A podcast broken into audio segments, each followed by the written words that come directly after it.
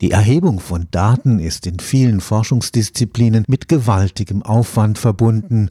In der modernen Wissenschaft hat sich deshalb die Idee durchgesetzt, nicht nur Forschungsergebnisse zu publizieren, auch die sogenannten Rohdaten sollten allen Forschenden zur Verfügung stehen. Damit werden Forschungsergebnisse leichter überprüfbar. Zugleich aber können Daten mit weiterentwickelten Analysemethoden erneut befragt werden und so ganz neue Erkenntnisse Ergebnisse liefern. Ende 2020 wurde deshalb der Verein Nationale Forschungsdateninfrastruktur mit Sitz in Karlsruhe gegründet. Seine Aufgabe, Forschungsrohdaten der zentralen Forschungsdisziplinen dauerhaft zu speichern und der gesamten Scientific Community zugänglich zu machen.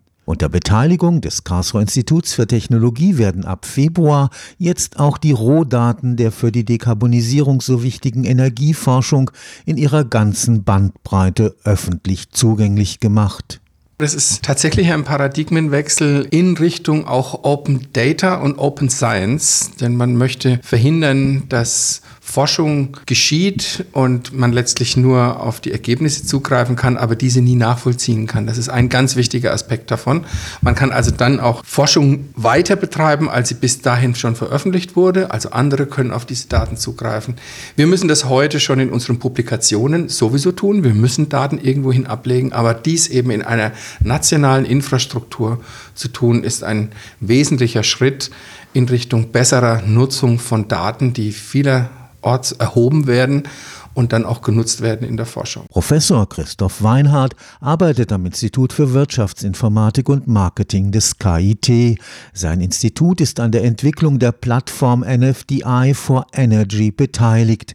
Nach Forschungsdisziplinen wie der Chemie, den Lebenswissenschaften und der Mathematik werden nun auch die Rohdaten der Energieforschung unter dem Dach des Vereins Nationale Forschungsdateninfrastruktur zusammengeführt.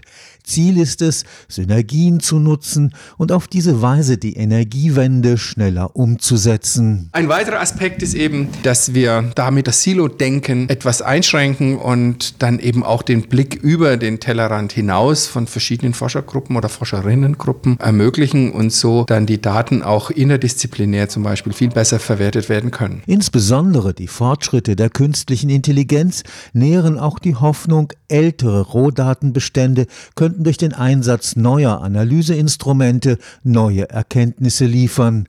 Dafür muss die Zugänglichkeit der oftmals dezentral gespeicherten Datenbanken sichergestellt werden. Wo sind sie denn tatsächlich abgelegt, sodass man auf sie zugreifen kann, ist das Erste. Also was ist letztlich ein ausgebautes Repository, wie wir dann sagen. Also tatsächlich das Verzeichnis sozusagen über den Gesamtdatenbestand einer Disziplin etwa. Aber da gehört natürlich ein bisschen mehr dazu als nur die Lokation, sondern die Datenformate, die Informationen, auch welche Daten in dieser jeweiligen Datenbank vorhanden sind.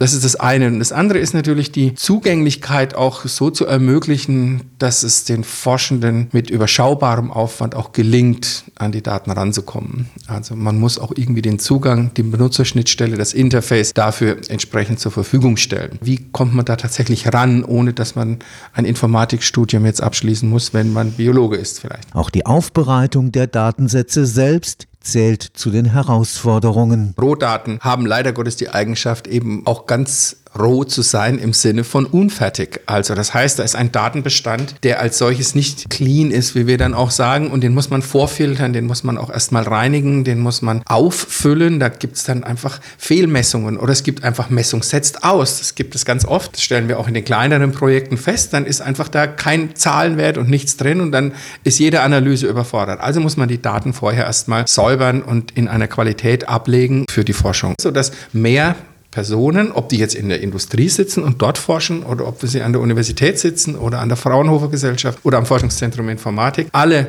sollen darauf zugreifen können und dazu muss man die entsprechende Infrastruktur zur Verfügung stellen. Und das ist alles andere als trivial. In der Energieforschung geht es dabei nicht ausschließlich um Messdaten. Was man für Annahmen trifft oder für Inputdaten hat, entscheidet ganz wesentlich, wie dann auch die Ergebnisse aussehen, aber auch die Modelle sind in der Energiesystemforschung sehr wichtig, also beispielsweise Strom Strommarktmodelle, aber auch Modelle von Energiesystemen wie beispielsweise Deutschland oder Europa, mit denen man dann ausrechnen kann, Wege in eine dekarbonisierte Zukunft.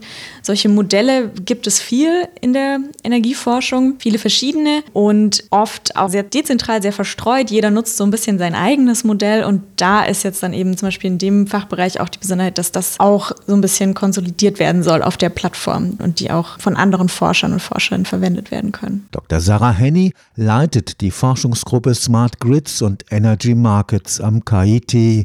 Zu ihren Aufgaben zählt es, die entsprechenden Anreize zu schaffen, damit beispielsweise Unternehmen, aber auch VerbraucherInnen ihre Daten der Plattform zur Verfügung stellen. Energieverbrauchsdaten von Industrieunternehmen beispielsweise ist das manchmal gar nicht so leicht, da dran zu kommen an öffentliche Daten, weil das ja auch sehr sensible Daten sein können, aber auch von Haushalten wir wollen durchaus auch die Bevölkerung mitnehmen. Also es könnten dann sogar Präferenzen sein. Also man könnte dann auch abfragen, ja, wie groß ist die Akzeptanz zu verschiedenen Wegen? Was sind da die Vorstellungen und die Wünsche der Bevölkerung? Das könnten auch Daten sein. Aber genau natürlich auch ganz klassisch die Energieerzeugungs- und Verbrauchsdaten. Professor Weinhardt ist überzeugt, das kann nur nach dem Prinzip der Gegenseitigkeit funktionieren. Es geht letztlich um die Anreize, die wir dann setzen müssen, um dieses Data Sharing tatsächlich reizvoll zu machen. Und warum sollten sollten die das tun, weil sie dann vielleicht umgekehrt von den tollen Analysen, die sie gar nicht im eigenen Haus vorhalten können, tatsächlich auch profitieren können. Also ein schönes Beispiel dafür sind sicher Stadtwerke, die jetzt keinen riesen Forschungsapparat sich typischerweise halten können, aber die sehr starkes Interesse hätten vielleicht auch an den Daten, die in ihrer Gemeinde erfasst werden und in ihrem Gebiet. Dafür ist es dann eben auch gedacht, dass wir einen entsprechenden Zugang geben, einmal die Daten hochzuladen oder halt abzulegen in dieser Infrastruktur und andere darauf arbeiten zu lassen. Und wenn dann tolle Ergebnisse rauskommen, profitiert der, der die Daten shared, natürlich auch davon. Und das ist eine der Ideen, ähm, dies zu ermöglichen. Und unsere Aufgabe ist ein bisschen, da auch eine Gamifizierung reinzubringen, wie man das so schön sagt, also mit den entsprechenden Nudges zu arbeiten, wie das dann neudeutsch heißt. Also wie können wir Anreize setzen, letztlich die nicht unbedingt monetär sind, sondern dass wir den Leuten auch erklären, was sie davon haben, wenn sie tolle Forschungsergebnisse bekommen bekommen können und die können sie nur bekommen, wenn sie die Daten dazu hergeben und das auch in einer entsprechenden Qualität. In Konfliktfällen wie bei der Windenergie könnten die auf diese Weise allgemein zugänglich gemachten Daten zu einer Versachlichung der Diskussion führen. Wir haben ja immer wieder das Problem der Akzeptanz und das Problem, dass Leute auf die Straße gehen, weil sie nicht einverstanden sind mit der Einrichtung von Windenergieparks. Heutzutage ist man in diesen Initiativen, oft Gegeninitiativen, dann auf bestimmte Daten angewiesen und kann aber häufig den Ursprung dieser Daten gar nicht nachvollziehen und ist auf irgendeine Studie angewiesen, die vielleicht ENBW macht oder die vielleicht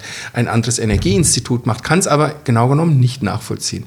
Und in diesen Gruppen sind auch ja häufig Spezialisten, die sich schon auskennen. Und wenn die den Zugriff kriegen auf die Originaldaten, könnte man sich vorstellen, dass eine sachlichere Diskussion entsteht, vielleicht am Ende dadurch auch durch die Transparenz, die dadurch entsteht, mehr Akzeptanz geschaffen werden kann. Stefan Fuchs, Karlsruher Institut für Technologie.